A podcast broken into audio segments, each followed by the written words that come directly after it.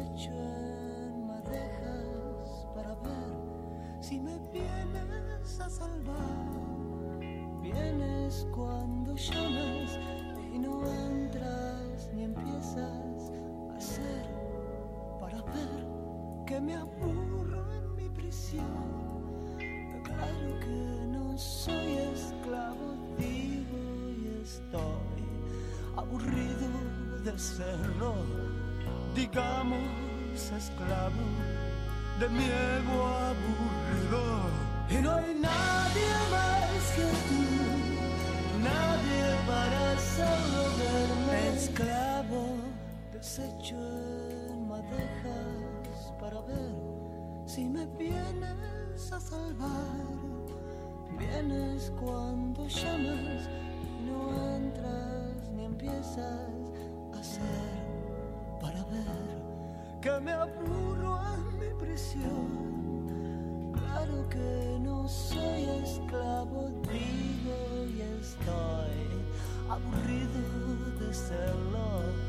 Digamos esclavo de mi ego aburrido y no hay nadie más que tú. Y no hay nadie más.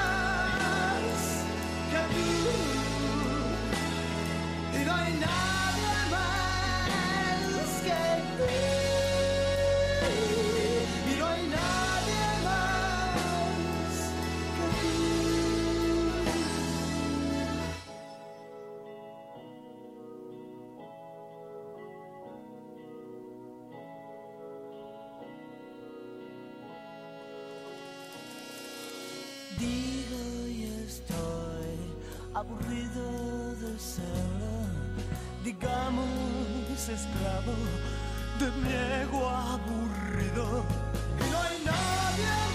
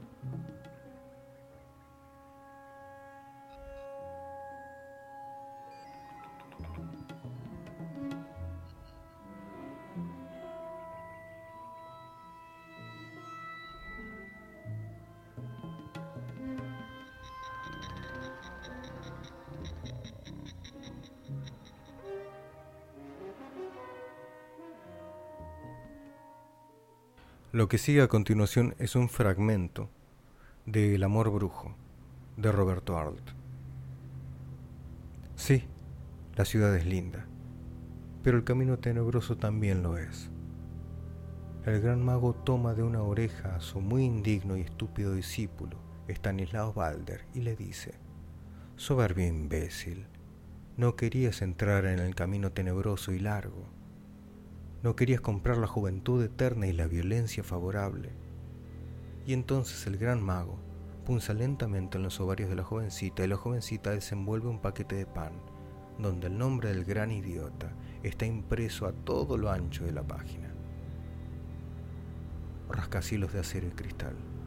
Entre un nimbo verdoso amarillea la luna. Una araña de cristal escarlata teje su red de gas verde. Y sin embargo la vida es magnífica y perfecta, y yo amo muchísimo a la criatura que da profundos besos con lengua. Sí, es virgen y ya da besos con lengua. ¿Quién le ha enseñado? ¿El diablo o la amiga? De cualquier forma los dos son iguales, y yo iré a entregarme como un inocente corderito mientras que el gran mago me susurrará en las orejas, no querías entrar en el camino tenebroso, la calzada parece pavimentada de adoquines de bronce. Luego el granito adquiere una lustrosidad violeta. A lo lejos suenan silbatos de locomotoras en maniobras, entre tinieblas, custodiadas por redondos ojos escarlatas. Y Walter sonríe. Que vaya a conocerlo al esposo de su amiga, oh ingenuidad de juventud. Y a su mamá también, y al padre también, ¿qué me importa? Estoy perdido entre el cielo y la tierra. Dormiré entre sus brazos como una criatura entre los de su madre. ¿Por qué no? ¿Por qué no? ¿Qué me importa que por ella entre en el camino de mi perdición? Deseo ser su perro abyecto, el hombre que se volvió loco por una mala virgen que daba besos con lengua. Y la historia dirá entonces. Y el ingeniero lúbrico vendió su alma al diablo, no para ser más sabio en las artes de la construcción, sino para gozar a la hija del teniente coronel y la hija del teniente coronel convirtió al ingeniero lúbrico en una piltrafa humana y ninguna empresa de cemento armado se hubiera atrevido a confiarle sus cálculos y sus proyectos, pues el ingeniero lúbrico derramó por su deseo hasta la última pulgada cúbica de materia gris, y entonces se convirtió en una bestia.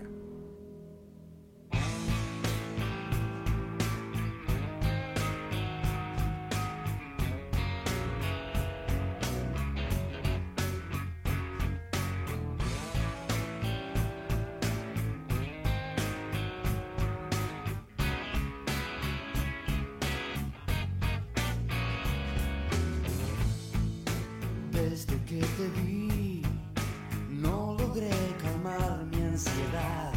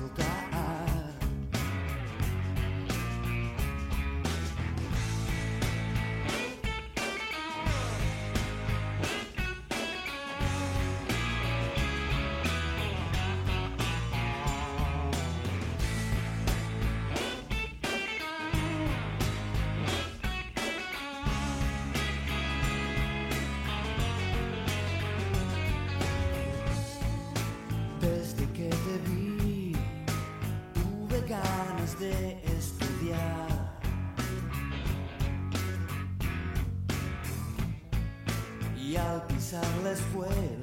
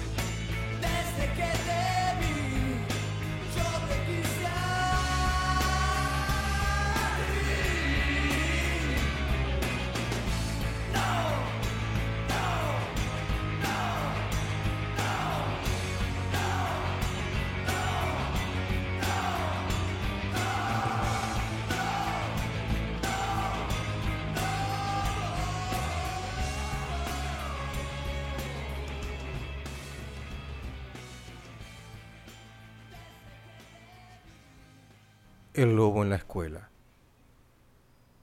Un breve pasaje de las mil y una noches cuenta la historia del lobo, al que enviaron a la escuela para enseñarle a leer. El profesor empezó por pedirle que repitiese después de él las primeras letras del alfabeto, Aleph, Ba, Ta. Pero el lobo siempre contestaba, oveja, cabrito, cordero, porque aquellas criaturas de carne vivían en su pensamiento y no se las podía quitar de la cabeza.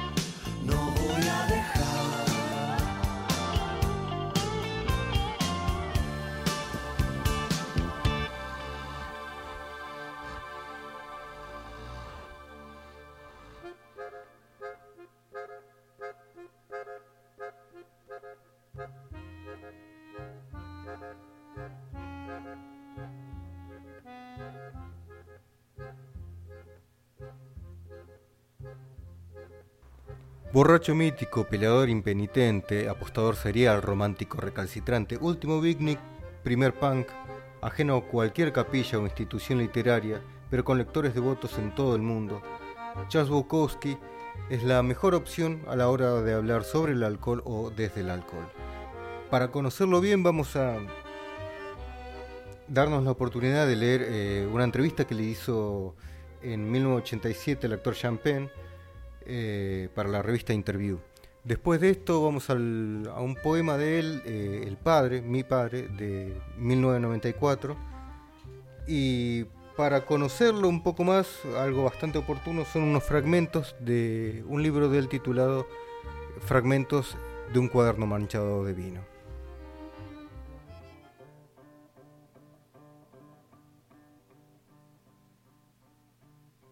Charles Bukowski nació en Andermatt, Alemania, en 1920. A los tres años de edad llegó a los Estados Unidos y creció en Los Ángeles. Actualmente reside en San Pedro, California, con su esposa Linda, Famoso borracho, peleador y mujeriego, Genet y Sartre lo llamaron el mejor poeta de los Estados Unidos, pero sus amigos lo llaman Hank. Bares. Ya no voy mucho a los bares, saqué eso de mi sistema. Ahora cuando entro en un bar siento náuseas. Estuve en demasiados, es apabullante. Son para cuando uno es más joven. Todo eso de irse a las manos con un tipo, hacerse el macho, levantarse minas, a mi edad ya no lo necesito. Ahora solo entro en los bares para mear. A veces cruzo la puerta y empiezo a vomitar. El alcohol. El alcohol es probablemente una de las mejores cosas que han llegado a esta tierra además de mí. Entonces nos llevamos bien. Es destructivo para la mayoría de la gente, pero yo soy un caso aparte. Hago todo mi trabajo creativo cuando estoy intoxicado. Incluso me ha ayudado con las mujeres. Siempre fui reticente durante el sexo y el alcohol me ha permitido ser más libre en la cama. Es una liberación porque básicamente yo soy una persona tímida e introvertida y el alcohol me permite ser ese superhéroe que atraviesa el tiempo y el espacio haciendo un montón de cosas atrevidas. Entonces el alcohol me gusta, ¿cómo no? La poesía. Siempre recuerdo que en el patio de la escuela, cuando aparecía la palabra poeta o poesía, todos los pendejos se reían y se burlaban. Puedo ver por qué. Es un producto falso ha sido falso y snob y endogámico por siglos. Es ultra delicado, sobreapreciado. Es un montón de mierda. Durante siglos, la poesía es casi basura total. Es una farsa. Ha habido grandes poetas, no me entienda mal. Hay un tipo chino llamado Li Po. Podía poner más sentimiento, realismo y pasión en cuatro o cinco sencillas líneas que la mayoría de los poetas en sus 12 o 13 páginas de mierda. Y bebía vino también. Solía quemar sus poemas, navegar por el río y beber vino. Los emperadores lo amaban porque podían entender lo que decía. Por supuesto, solo quemó sus poemas malos. Lo que yo quise hacer, si me disculpa, es incorporar el punto de vista de los obreros sobre la vida. Los gritos de sus esposas que los esperan cuando vuelven del trabajo. Las realidades básicas de la existencia del hombre común, algo que pocas veces se menciona en la poesía desde hace siglos. Mejor, que quede registrado que dije que la poesía es una mierda desde hace siglos y una vergüenza. La soledad. Nunca me sentí solo. He estado en una habitación me he sentido suicida, estuve deprimido, me he sentido horrible más allá de lo descriptible, pero nunca pensé que una persona podía entrar en una habitación y curarme, ni varias personas. En otras palabras, la soledad no es algo que me molesta porque siempre tuve este horrible deseo de estar solo. Siento la soledad cuando estoy en una fiesta o en un estadio lleno de gente vitoreando algo. Citaré a Ibsen. Los hombres más fuertes son los más solitarios. Nunca pensé, bueno, ahora va a entrar una rubia hermosa y vamos a garchar y me voy a sentir bien. No, eso no iba a ayudar. ¿Viste cómo piensa la gente común? Wow, es viernes a la noche, ¿qué vamos a hacer? ¿Quedarnos acá sentados? Bueno, sí, porque no hay nada allá afuera. Es estupidez. Gente estúpida mezclándose con gente estúpida que se estupidicen entre ellos. Nunca tuve la necesidad de lanzarme a la noche. Me escondía en bares porque no quería esconderme en las fábricas. Eso es todo. Les pido perdón a los millones, pero nunca me sentí solo. Me gusta estar conmigo mismo. Soy la mejor forma de entretenimiento que puedo encontrar. El tiempo libre. Es muy importante tener tiempo libre. Hay que parar por completo y no hacer nada por largos periodos para no perderlo todo. Seas un actor o una ama de casa, cualquier cosa, tiene que haber grandes pausas en las que no haces nada. Uno se tira en una cama a mirar el techo. Hacer nada es muy, muy importante. ¿Y cuánta gente lo hace en la sociedad moderna? Muy poca. Por eso la mayoría está totalmente loca, frustrada, enojada y odiosa. Antes de casarme, o de conocer a muchas mujeres, bajaba las cortinas y me metía en la cama por tres o cuatro días. Me levantaba para cagar y para comer una lata de porotos. Después me vestía y salía a la calle. Y el sol brillaba y los sonidos eran maravillosos. Me sentía poderoso, como una batería recargada. Pero ¿sabes qué me tiraba abajo? El primer rostro humano que veía en la vereda. Esa cara nomás me hacía perder la mitad de la carga. Esta cara monstruosa, sin expresión, tonta, sin sentimientos, cargada de capitalismo, pero aún así valía la pena. Me quedaba la mitad de la carga todavía. Por eso el tiempo libre es importante. Y no digo tomarse tiempo para tener pensamientos profundos. Hablo de no pensar en absoluto. Sin pensamientos de progreso. Sin pensamientos sobre uno mismo. Solo ser un aragán es hermoso. Mi padre. Era un hombre verdaderamente extraordinario. Pretendía que era rico. Aunque vivió a arvejas, hongos y salchichas, cuando nos sentábamos a comer decía, no todos pueden comer así. Y porque quería ser rico, o porque de hecho pensaba que era rico, siempre votó a los republicanos. Y votó por Hoover contra Roosevelt, y perdió. Y después votó por Alf Landon contra Roosevelt, y perdió de nuevo. No sé en qué se está convirtiendo el mundo. Ahora que tenemos a ese maldito comunista allá adentro de nuevo, y los rusos van a estar en nuestro patio en cualquier momento. Creo que fue mi padre quien me convenció de convertirme en un vagabundo. Viví de monedas de 5 centavos y de 10, y en cuartos baratos y sobre los bancos de los parques. Pensé que quizá los vagabundos sabían algo, pero descubrí que la mayoría de los vagabundos querían ser ricos también. Solo que habían fracasado en eso también. Entonces, atrapado entre mi padre y los vagabundos, no tenía a dónde ir. Y fui hacia ahí rápido y lento. Nunca voté a los republicanos, nunca voté. Lo enterré, como a una rareza de la tierra, como a cientos de miles de rarezas, como a millones de otras rarezas, desperdiciado. Hubo un día en la esquina de Haggerty con la octava, cuando Dios se desplomó del cielo como una cometa rota cayendo, cayendo, el cable de alimentación roto, enrollado al cuello, y una lanza propulsada por turbohélice clavada en el corazón. Corría hasta el solar vacío donde él se había derrumbado como una ballena arponeada, doradas gotas de sudor en la frente, y lanzó un guiño.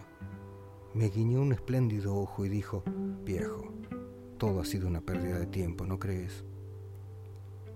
Lo único que sé es que creo en el sonido de la música y en el galopar de un caballo. Todo lo demás es jaleo. Tal vez el mayor logro del hombre sea su capacidad para morir y su capacidad para hacer caso omiso de ello. Desde luego, la poesía y la pintura no son elementos disuasorios, ni tampoco las altas vallas de la mente sobre las calaveras del realismo. Digamos, por último, que la verdad no es lo único que importa. A menudo es el dejar de lado una verdad.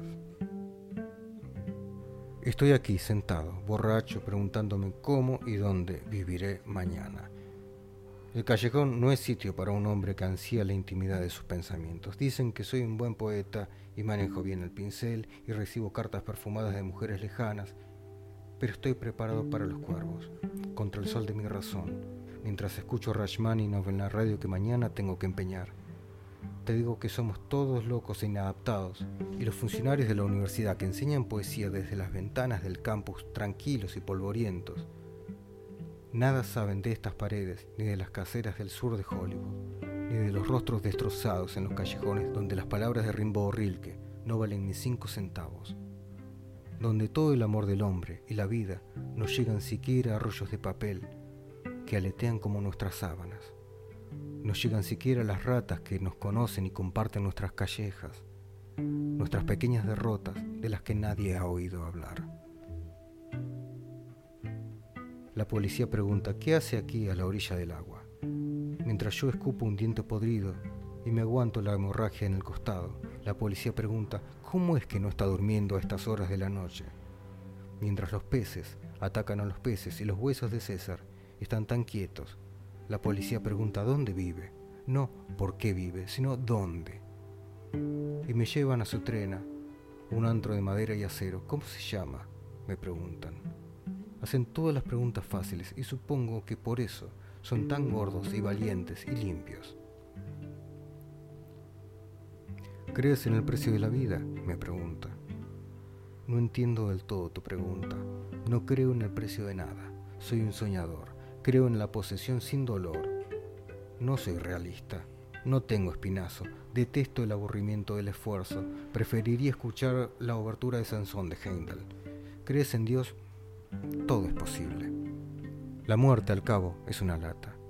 No es más que bajar una persiana. No nos morimos todo a la vez. Por lo general, sino trozo a trozo, poco a poco. Los jóvenes son los que mueren con más dureza y beben con más dureza. Y no entienden nada pero son los más generosos y los más auténticos y están mejor preparados para dirigir que los cautos sabios. ¿Quién sobrevive a fuerza de sinceridad? Ni siquiera una araña. Muéstrame a aquellos que quedan y yo te mostraré nada. Los jóvenes aún tienen que rendirse a la realidad y la realidad no es nada salvo la mugre de los siglos. El brote joven es el más duro. Soy viejo, así que no puedes censurarme con prejuicios. Todos hemos estado bebiendo y nos han pescado en las calles. Las celdas están llenas de borrachos que no cantan ni han oído hablar nunca de la maravillosa novena sinfonía de Beethoven. Es como un monasterio solo que Dios está muy lejos. Los carceleros pasan por delante, me ven de pie. A dormir, me dicen. Échate a dormir. Me recuerdan a mi mujer. ¿Por qué siempre quieren dormir? ¿Por qué limitarme a cerrar los ojos ante este espantoso universo? Sueño con una canción. Cómo roncan estos hombres mientras la luna pinta sus caras de muerte. Por la mañana se despertarán, se rascarán, se maldecirán, mientras las gaviotas se abalanzan para sacarle a picotazos los ojos menguantes.